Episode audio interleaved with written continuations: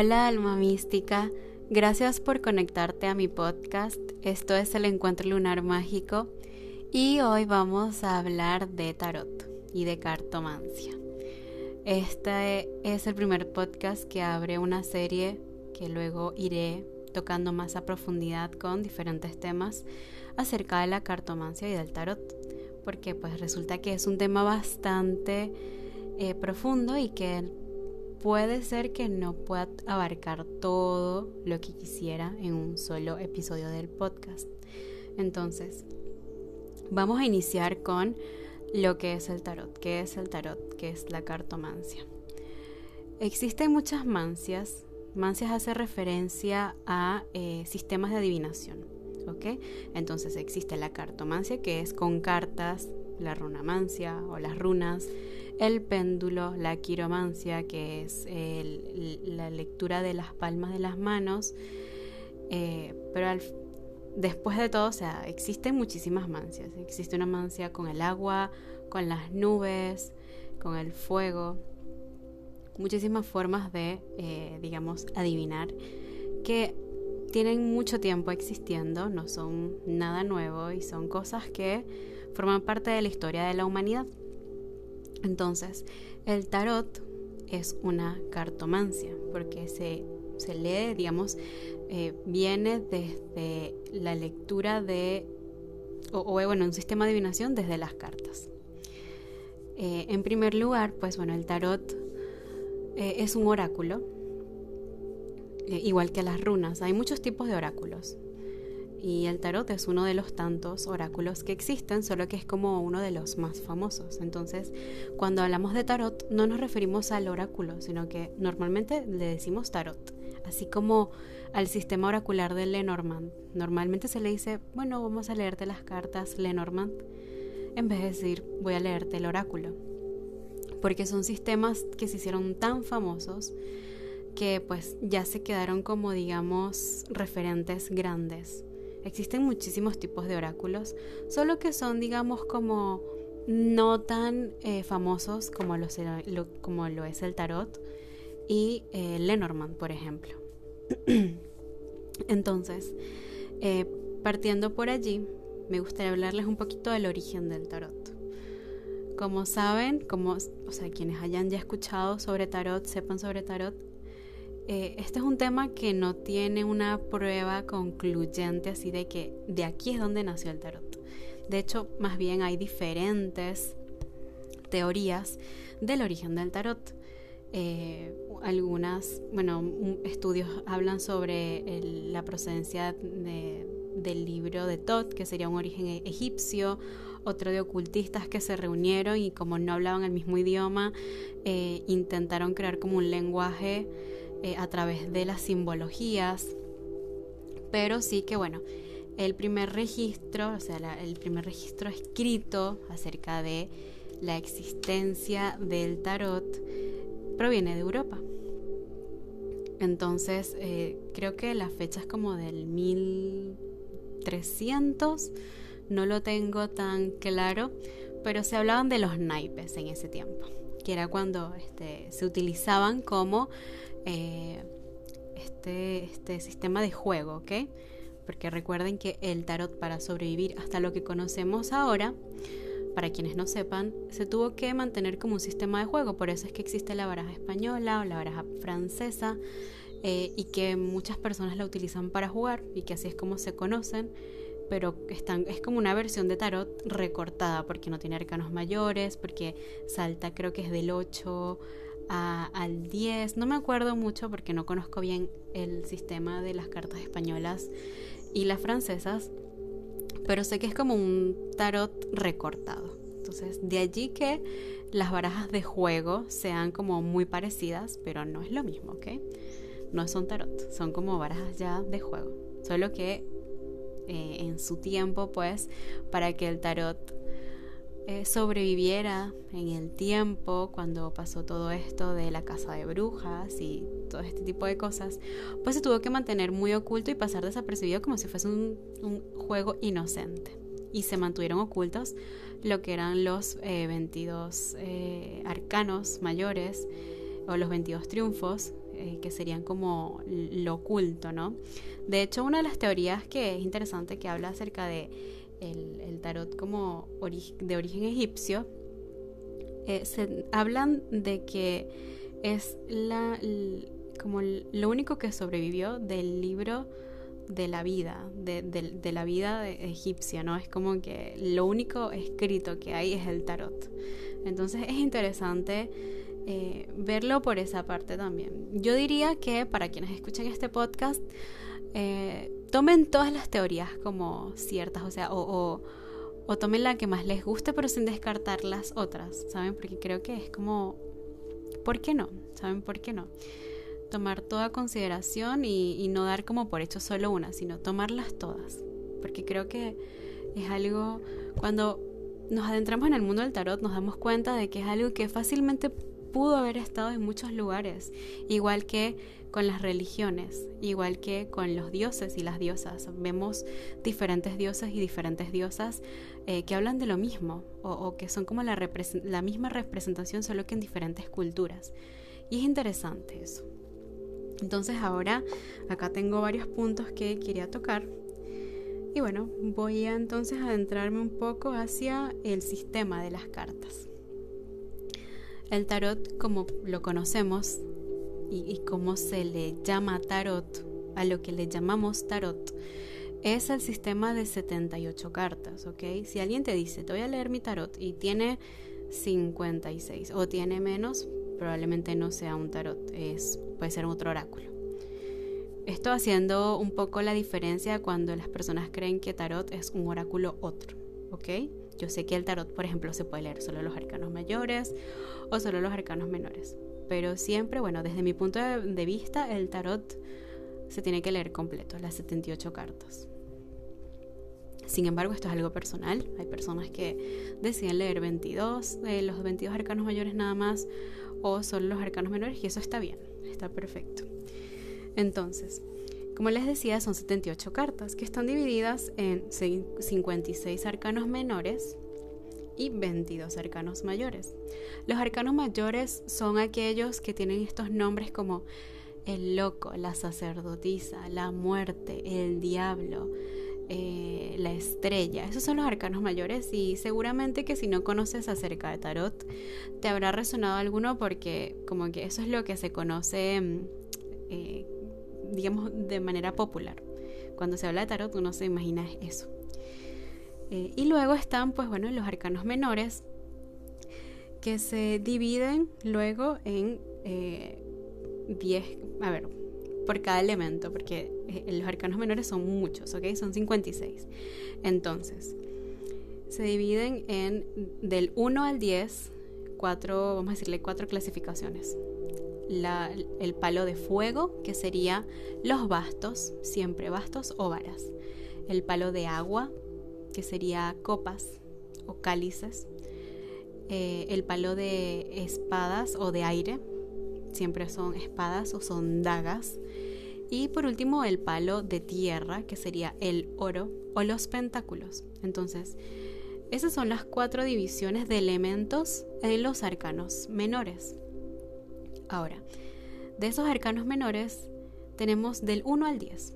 As 2, 3, 4, 5, 6, 7, 8, 9, 10. Y luego del 10 se saltan los arcanos de la corte. Entonces son 10 cartas, perdón, 40 cartas del 1 al 10 de cada elemento, más 16 arcanos de la corte, 4 por cada palo. Es decir, luego del As de bastos hasta el 10 de bastos viene la sota de bastos, el caballero de bastos, eh, la reina de bastos y luego el rey. Esta composición la vamos a conseguir diferente en diferentes eh, sistemas de tarot. Por ejemplo, en el TOT, primero viene eh, la princesa, luego el príncipe, luego la reina y creo que luego es el caballero. En otros, primero son príncipe, princesa, rey, reina, así. Sea, es diferente. La idea es que ustedes sepan que siempre van a ver esos cuatro arcanos de la corte en cada uno de los elementos. Y bueno, suena como bastante, ahorita que lo estoy aquí diciendo, siento que es como que un poco confuso, pero una vez que uno se, se adentra al mundo del tarot y ya estás acostumbrado y acostumbrada, te das cuenta de que es sencillo porque ya lo tienes como digamos aprendido. Pero la, la idea es que tú eh, vayas eh, con, con, el mazo que te compres. Si te compras, por ejemplo, el Rider White, pues aquí va a ser como lo, primero que dije. Sota, caballero, eh, reina y rey. Y así. Este, a ver, déjame seguir con los tipos de tarot, los, tipos, los diferentes tipos de cartas. Bueno, luego de saber la estructura de las cartas, Em, bueno, déjenme adentrar un poquito más, porque les hablé de los elementos, pero no le hablé de lo que representa cada elemento y que esto tiene que ver con la simbología. Eh, el tarot como tal, les decía, los, los arcanos mayores siempre nos van a hablar de temas, digamos, más trascendentales, más grandes. Eh, por eso es que se les denominan también arquetipos, porque bueno, son la representación de el viaje del héroe. Esto lo podemos ver eh, en, estudios de psicología, lo que son los arquetipos, el viaje del héroe, pues el loco, el malo, la madre, el padre, etcétera. Todo eso está representado en los arcanos mayores. Ahora en los arcanos menores tenemos este sistema que les había hablado de el 1 al 10 y luego los arcanos de la corte. Y esas cartas, dependiendo del elemento, nos hablan de diferentes eh, temas también. Por ejemplo, cuando hablamos de los bastos, que sería el elemento fuego, nos habla de la acción, de la creatividad, de la acción física, ¿ok? El fuego hace referencia a eso, a la acción física, en donde pones tu esfuerzo, es donde utilizas tu energía física. Eh, esto por una parte. Luego están las copas, que nos hablan la parte del agua. Y el agua que simboliza en digamos el esoterismo o, en simbología como tal de las emociones de los sentimientos por la fluidez del agua ok de cómo pueden ser las diferentes emociones cómo pueden ser la parte interna del ser humano. Entonces puede ser agua que fluye puede ser agua que se estanca puede ser un vasto océano es interesante verlo de esa manera. Yo les recomiendo que lo vean así para que puedan entender los diferentes eh, arquetipos de, del tarot y también para que puedan aprender cómo a, memorizar mejor el tema con los arcanos menores. Luego están las espadas, que es el, aire, y las espadas y el aire eh, simbológicamente representan el pensamiento, las ideas, la comunicación. Eh, representa eh, los ideales, eh, también digamos todo lo que tiene que ver con nuestra mente, pero no la parte intuitiva como lo es el agua, sino la parte más de inteligencia, más que tiene que ver con el otro lado que no es intuitivo, ¿no? Digamos el lado masculino que tiene que ver con la razón, con el intelecto, con lo que yo puedo comprobar. Por ejemplo, la ciencia, digámosle que es algo netamente eh, del palo de espadas, mientras que el esoterismo, el arte, eh, la poesía, eh, todo esto tiene que ver más con el palo del agua, ¿ok? con las emociones, con esa parte que uno no puede comprobar pero que está, que se siente.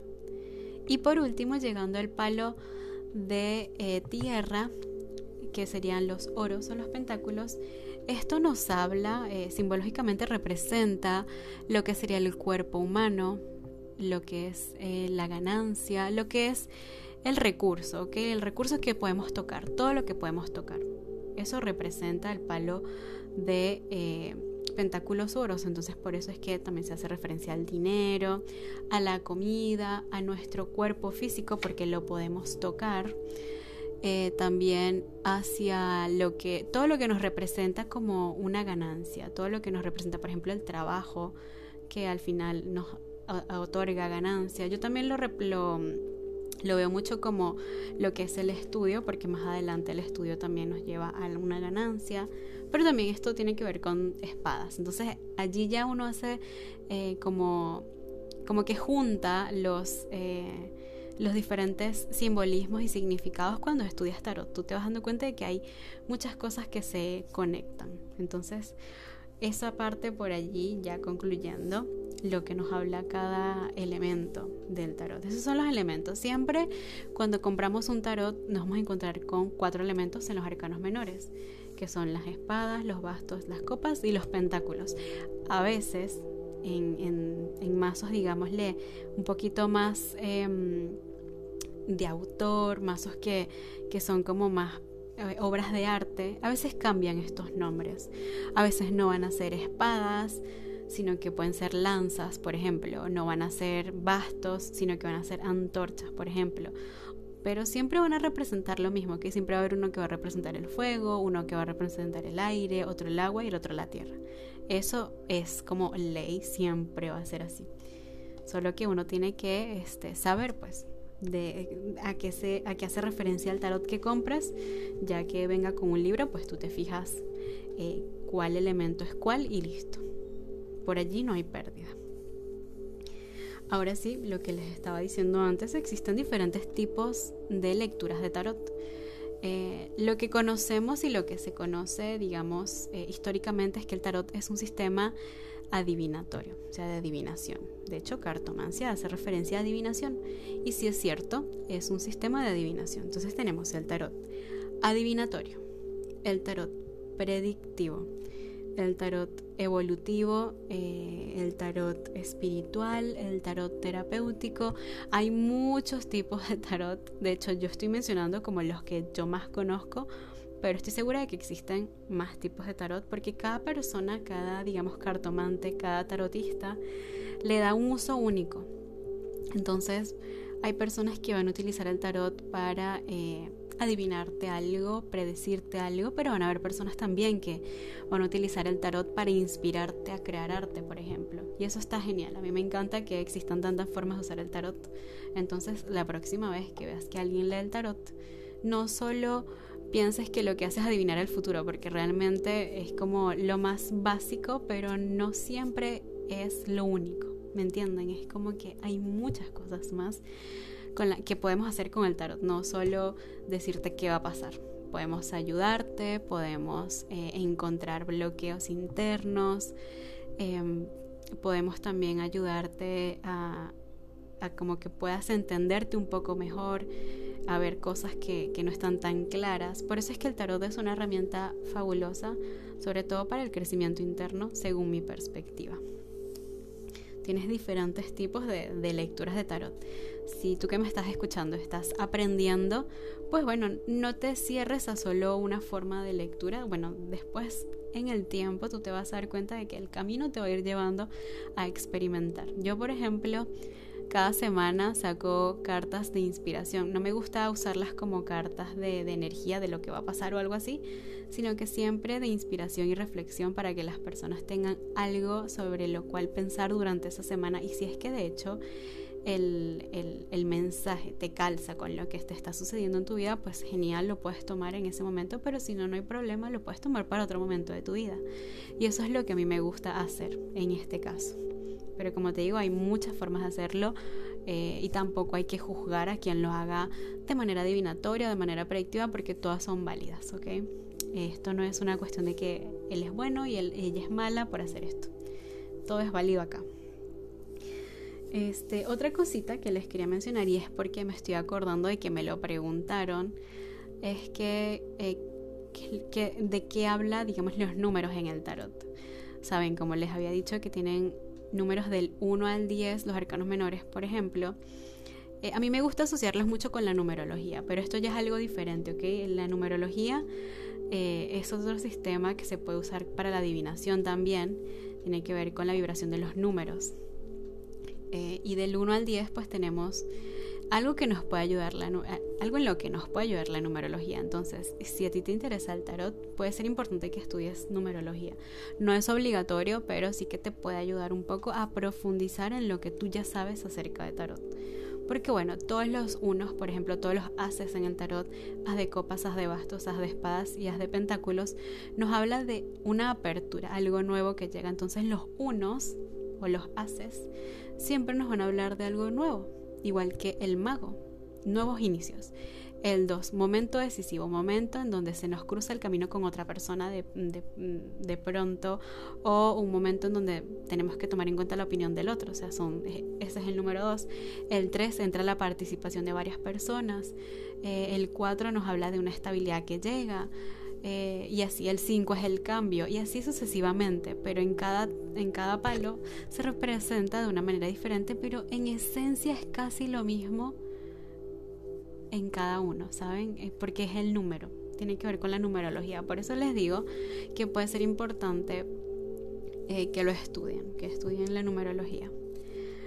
Ahora sí, bueno, pues eh, recomendaciones que yo les dejo para las personas que están aprendiendo tarot. Esto es muy básico, ya después me gustaría adentrarme con otros, otras cositas que tienen que ver con tarot. recomendaciones que me gustaría dejarles acerca de libros, libros para estudiar tarot. En primer lugar, depende mucho del sistema de tarot que estés estudiando. Yo siempre les voy a recomendar a todas las personas que quieren aprender que inicien con el tarot Rider White. ¿Por qué? Porque te ayuda a activar tu intuición en caso de que sientas que no eres nada intuitivo o intuitiva. Todos tenemos intuición. Entonces yo te recomiendo muchísimo el Rider White para eso. Si resulta que decides iniciar con ese libro, te recomiendo el libro de los 78 grados de sabiduría de Rachel Pollack. Ese es un libro hermosísimo que te va a enseñar muchísimo a profundidad. Es un libro que está dividido en dos. Lo puedes encontrar la parte de arcanos mayores y luego la parte de arcanos menores. Hay una versión que te vienen ya los dos juntos. Entonces te lo recomiendo muchísimo. Y también si por ejemplo eliges ya luego profundizar. Esta es una lectura un poquito más densa. Eh, con el tarot Marsella, te recomiendo muchísimo eh, el libro que se llama Jung y el tarot de, creo que se llama Sally Nichols. Sally Nichols, sí. Eh, el libro está escrito por ella, está basada como en el estudio de Jung, ¿ok? Sobre el tarot de Marsella. Este es el otro sistema de tarot que yo he leído pocos libros acerca de ese sistema porque es un sistema bastante, siento yo que complejo y como que de un nivel más alto según mi perspectiva.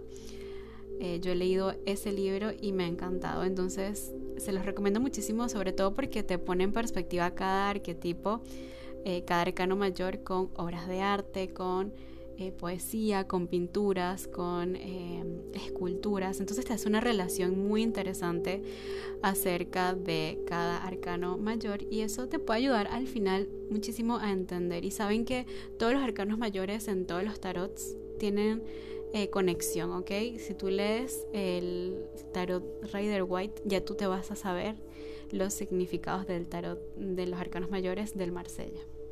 Porque todos los arcanos mayores siempre van a ser los mismos, del 0 al 21, desde el loco hasta el mundo, siempre van a ser los mismos, solo que hay diferencias entre un sistema y el otro, eso es cierto, pero sí que casi siempre se relacionan. Entonces es importante, eh, esta es la otra recomendación que les hago, es importante eh, que estudien muchísimo el sistema que elijan porque es denso, o sea, el tarot es algo denso son 78 cartas, digámosle 78 historias, 78 significados. Y es bastante, basta, es información muy vasta. De hecho, no te basta con leer solo un libro, porque pues quedarías corto o corta. Finalmente te vas a dar cuenta de que vas a necesitar más y vas a leerte muchos libros acerca de tarot yo pienso, y por eso les digo, les recomiendo que el de los 78 grados de tarot de eh, Rachel Pollack es uno de los mejores para iniciar porque es muy fácil de leer.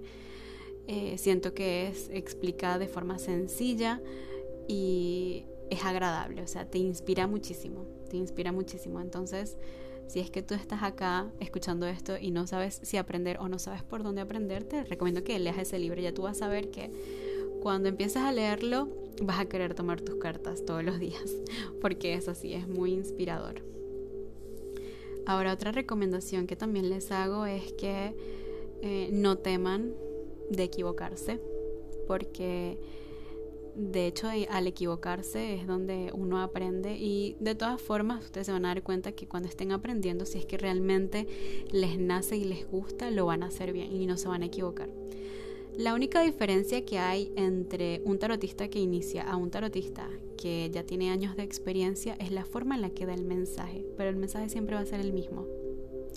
Es decir, si tú estás iniciando en tarot, probablemente tú des con el mismo mensaje que yo daría en una lectura, solo que yo lo puedo dar de manera más profunda, disculpen, esa es mi perrita, de pronto yo lo puedo dar de manera más profunda y una persona que recién está iniciando puede ser que sea muy por encima, ¿saben? Como muy, muy, muy, sí, ficticio sería la palabra. Siento que podría ser así. Entonces, tomando eso en cuenta, verás que realmente no te puede, es difícil equivocarse con el tarot a menos que no sepas nada, o sea, no lo hayas estudiado. Pero si tú lo estudiaste, ten por seguro que vas a ir con las lecturas correctas. Lo que hace la diferencia es que la persona que tiene más experiencia y tiene más tiempo leyendo las cartas puede profundizar muchísimo en mensajes. En cambio, la persona que está iniciando puede ser que sus mensajes no sean tan profundos, pero no están equivocados. Y eso lo aprendí yo con el tiempo, porque desde el día uno que yo empecé a leer las cartas, eh, sorpresivamente no tuve eh, como equivocaciones, por así decirlo. Te recomiendo muchísimo que practiques con amigos, con familia, incluso te, te atrevas a practicar con personas que no conoces, porque ahí es donde viene el verdadero reto. Cuando le haces lecturas a personas que ya tú conoces, pues eh, es más fácil, por así decirlo, porque ya la conoces, de pronto ya conoces algo sobre su vida, pero cuando te toca a alguien que no conoces, allí es, digamos, donde hay el, el gran reto. Con el tiempo te vas a dar cuenta de que es es algo, digámosle, sencillo si aprendes las cartas. Es algo que no, no hay que tenerle miedo, no hay que desconfiar.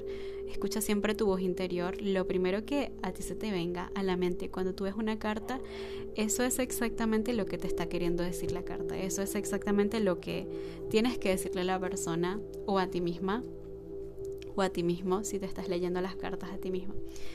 Entonces siento que realmente eh, el mejor consejo es no tener miedo a equivocarse y si te equivocas no pasa nada, aprendes de eso. Eh, otro consejo que les podría dar es que eh, protejan su energía. Siempre, siempre, antes de iniciar una lectura, protéjanse. ¿Cómo se pueden proteger? Con alguna plegaria, rezando, si es que sientes la necesidad de rezar puedes encender una vela y pedir asistencia a tus guías espirituales, que quieres que esta lectura eh, te, entregue los mensajes que necesites, que te protejan. Y así hay muchas formas de hacerlo. Realmente no hay que hacer algo muy elaborado para protegerte. Solo tienes que tener la intención de que sea así. Otro consejo que les dejo es que no lean las cartas a personas que no les han autorizado una lectura. Es decir, si tú quieres de pronto saber acerca de tu ex y tu ex eh, resulta que ya no se hablan y no tienen conexión ninguna, sería muy poco ético que saques unas cartas para leer su energía o para ver qué le está sucediendo porque esa persona no te ha dado su permiso. Entonces, siempre hay que recordar que no leemos las cartas a personas que no nos han dado su permiso ni, em, ni su aprobación, ¿no? Lo ideal es que antes de leer las cartas le preguntemos a la persona, oye, ¿te puedo hacer una lectura? ¿Te gustaría que te haga una lectura? Y así. De igual forma, si es que tú le quieres ayudar a alguien, no importa tus buenas intenciones, siempre hay que preguntarle a la persona si quiere ser ayudada. Yo les digo esto porque es algo que sucede muchísimo en las lecturas, muchísimas personas preguntando qué siente por mí mi ex y ese tipo de cosas. Y cuando son relaciones que ya han acabado, pues al final estamos como adentrándonos en, un lugar donde no tenemos permiso para entrar. ¿Saben? Entonces por eso les digo. Mi última recomendación, ya para cerrar este episodio, es que una vez que inicias en el mundo del tarot, eh, te recomiendo muchísimo que eh, te inscribas en el código ético de tarot. O si no te quieres inscribir, tan solo léelo y tómalo. Porque es un sistema, o un sistema no, son una serie de reglas en las cuales los tarotistas nos basamos y ahí está, eh, está escrito como todas estas cosas que hay que tomar en cuenta. Por ejemplo, eso, la, confidencia, la confidencialidad, así se dice confidencialidad del sí, que todo lo que nos dicen es confidencial. Eh, el no preguntar por personas sin su autorización. Eh, y ahí hay toda una serie de normas, por así decirlo, bajo las cuales nos regimos los tarotistas. Por eso te lo recomiendo muchísimo. Así que bueno, este te dejo, les dejo con eso. Este sería todo el podcast. Em, todo este episodio, eh, bueno, hay muchas preguntas que me dejaron que me gustaría contestar en un próximo episodio acerca de, de perdón, de tarot. ya estoy confundiendo las palabras. En un próximo episodio de Tarot me gustaría contestar algunas otras preguntas que me dijeron, por ejemplo, de cómo limpiar el mazo, cómo conectar con las cartas, etc. Pero sí que ya hay información acerca de esto en mi canal de YouTube que se llama Lunara Mística. Ahí hay una, un video que se llama 5 formas de conectar con tu tarot. En mi blog también pueden leer algunas cositas acerca de cómo consagrar las cartas. Entonces, eh, hay información que ya está disponible en mis redes. Solo tienen que buscarla y bueno, eh, recuerden seguirme en mis redes sociales, en todas me consiguen como Lunaria Mística.